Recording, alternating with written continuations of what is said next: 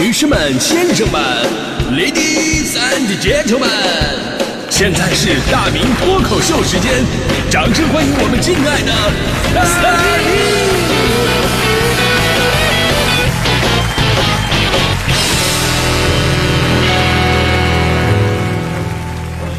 明！好，欢迎各位来到今天的大明脱口秀，我是大明。呃，说到朋友圈人设呀。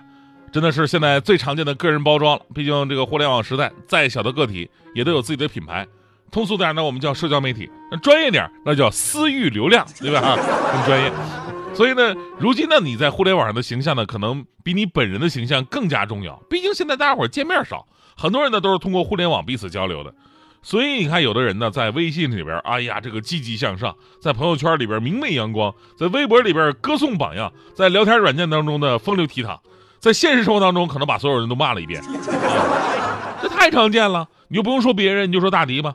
每次我们领导在群里边发我们读错哪些字、哪些音的时候吧，大迪就坐我对面，一边骂骂咧咧的，一边拿起手机回复：“谢谢领导指正。”我对他这种两面三刀的行为，我非常鄙视。然后我拿起手机，我就给领导发了一句：“下次一定注意。”啊，这个给我告诉我们道理啊。互联网呢，其实对我们是一种保护。你可以利用这种距离感，给自己立一个比自己实际上更加完美的人设。只不过呢，现在一旦说到人设两个字儿吧，大家伙儿立刻想到的就是人设崩塌，就是现在那些明星给闹的嘛，就好像人设这个词儿就是贬义词一样。在这里啊，我们要科学正确的看到人设的意义。中国著名社会学家费孝通先生的。我看人看我，告诉我们，人常常是镜中我。什么是镜中我呀？社交作为社会互动行为，会双向形成完整的社会自我。就是人呢，不可能不照顾别人的看法，为了迎合别人的看法，于是就有了人设。而这恰恰也是人设有趣的地方，那就是别人眼中的你，也常常影响到你本身的自己。所以呢，人设不光是虚假的，对于有些人来说，人设可能是一个目标。而这个目标反过来呢，会激励你更加努力，这是一个正能量的影响。只不过现在的确有些人呢，把人设当成了社交工具，而不是奋斗目标，所以这种人呢，就变得更加的虚伪了。这在朋友圈里边非常常见。你就说一个人，我好朋友强哥的媳妇儿强嫂，强嫂非常善于利用人朋友圈立立人设。你要是不认识他这个人吧，你觉得哎呦，强哥呀，真的是世界上最幸福的男人。甚至觉得强哥能找到强嫂啊，上辈子一定拯救了银河系，下辈子如果还跟还想跟强嫂在一起的话，那这辈子只能研发出抗新冠病毒的特效药，他才够资格。实际上啊，强嫂立人设的手段那简单粗暴。首先说啊，立一个自己爱运动的人设，这是现在很多女生特别喜欢的朋友圈人设。但有真有假呀。强嫂那种就是，刚在朋友圈里边发条动态，说什么坚持锻炼，每天三万步，棒棒的。然后呢，为了谎言不被戳穿，每天晚上让强哥带着他的手机去跑步，不达标不让他回来。然后呢，还爱立这个做饭的人设，给人一种哎呀上得厅堂下得厨房的感觉。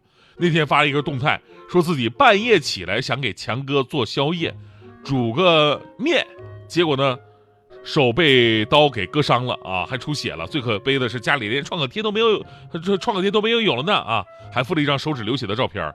下面好多朋友回复啊，心疼啊，照顾好自己啊，勤劳的女人呢，让强哥给你买个包啊。只有我陷入了深深的沉思，我想了半天也没搞明白，煮个面为什么会让刀割破手？你煮的是刀削面吗？呃，最可恨的一次吧，就有一次我去接强哥出去晚上喝酒去啊，强哥这边刚下楼，那边强嫂就发个朋友圈，写了一句：“哎，老公又走了，今晚得很晚才能回来。”强哥当时看了一眼吧，跟我说他不去了。我说强哥，你你你这么心疼媳妇儿啊？强哥说不是心疼媳妇儿，你不觉得他为啥发这句话特别像是给谁发暗号的吗？老公不在家，很晚才回来。你这谁敢出去啊？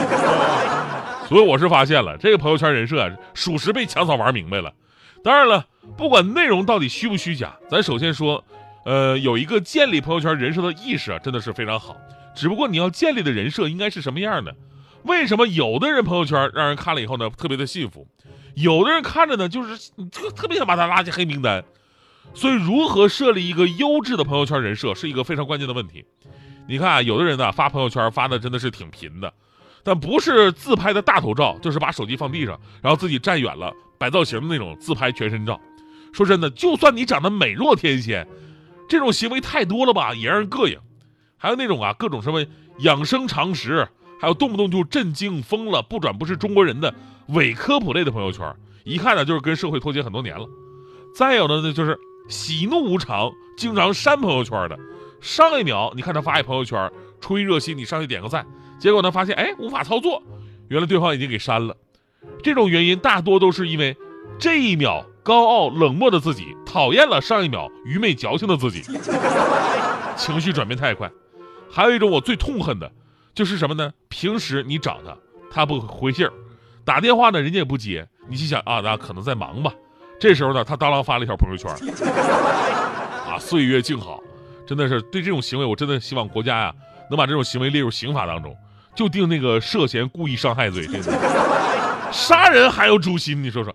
所以呢，如何立朋友圈人设呀，真的是一门学问。在这里呢，我给大家伙儿，呃，送上我一点点的建议吧。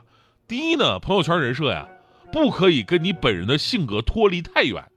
毕竟这个世界还是有认识你的人的，即便你装的再好，你说不定就会被自己认识的人看不下去，在某期电台节目里边把你的行为真相用脱口秀的形式告诉所有人。第二呢，就是你发了什么，你就是什么。什么意思？就是我们每个人都希望自己是一个阳光、积极、正能量的人，所以呢，你的朋友圈就应该少一点抱怨。即便你对某些事情、某些人真的很不爽，也不能把朋友圈当成自己发泄的场所，因为并不是所有的人都会因为你的碎碎念觉得你这人值得同情，大多数人只会看你的热闹。所以这个时候你越表现的大度，别人越觉得你哎这个人可交。呃，我举个例子吧，我有朋友就是啊，喜欢在朋友圈抱怨，虽然他抱怨呢也有抱怨的道理，他一般都说啊，比方说啊这个啊别人违停把他的车挡住出不来了，信不信我把你撞开你还得赔我钱。啊，然后那个人居然带着孩子闯红灯，被车撞了，你纯属活该，对吧？是他说这些话吧，有有道理啊，也也有道理，对吧？但是你在朋友圈里这么表达，就显得自己太小气。我就告诉他，你可以把后半句改一下，你改成“这个世界怎么了”，真的立马就升华了，气质都不一样了。比方说，别人违停把我的车挡住出不来了，这个世界怎么了？那个人居然带着孩子闯红灯，这个世界怎么了？只要一句话，一下子从小心眼儿就升华成为了一个忧国忧民的人，从一个俗人变成了一个充满社会责任感的人。还有这个第三点，就是人设呢需要层次感，那就是人呐不能简单的天真无邪。你说你十几二十几岁，你天真无邪可以；你到了三四十岁，你还在那发一些天真无邪的东西，这不就是大脑发育的问题了吗？你也不能像我刚才说的，一味的那种。阴暗呐，负能量啊，那这这谁看谁闹心。所谓的层次感，就是大家既能感觉到你的生活不易，又能感受到你在困难当中那种强大的乐观精神。这个时候，你的人设库嚓一下就立起来了。最后还要说一点啊，也是好多人爱干的一件事，就是一天发八条朋友圈，啥事都得说，啥事都得晒，整得自己一天没工作似的。强调一点，高质量的朋友圈一定不是高频次出现的。再好的东西，天天吃也会吃腻；再有哲理的话，一天说八句也容易变成方便面汤。所以呢，降低频率，保持一个星期三到四条就足够了。高过这个频率啊，就一定要忍住不发。这个道理很简单。你比方说，大明脱口秀天天有，但是你们听完最期待的还是大迪的每周一歌。哎呀，说到大迪啊，大迪最近也开始学习朋友圈立人设了，因为他发现了朋友圈这东西利用好了，那真的是无限魅力。那天他就看我们一女同事嘛，在那发朋友圈，人家女同事就发了一句“好无聊啊”，结果瞬间好几十条回复，啊，有晚上请他吃饭的，有请吃大吃吃这吃那的，然后人家选了一家爱吃的人就去了。哎，你看饭解决了，大李看，哎呦这行啊，也学人家发了一条“好无聊啊”，过了一会儿集齐了一百多个赞。还有一个跟他说啊，这个无聊的话呢，就利用这个时间好好学习，争取读博哟。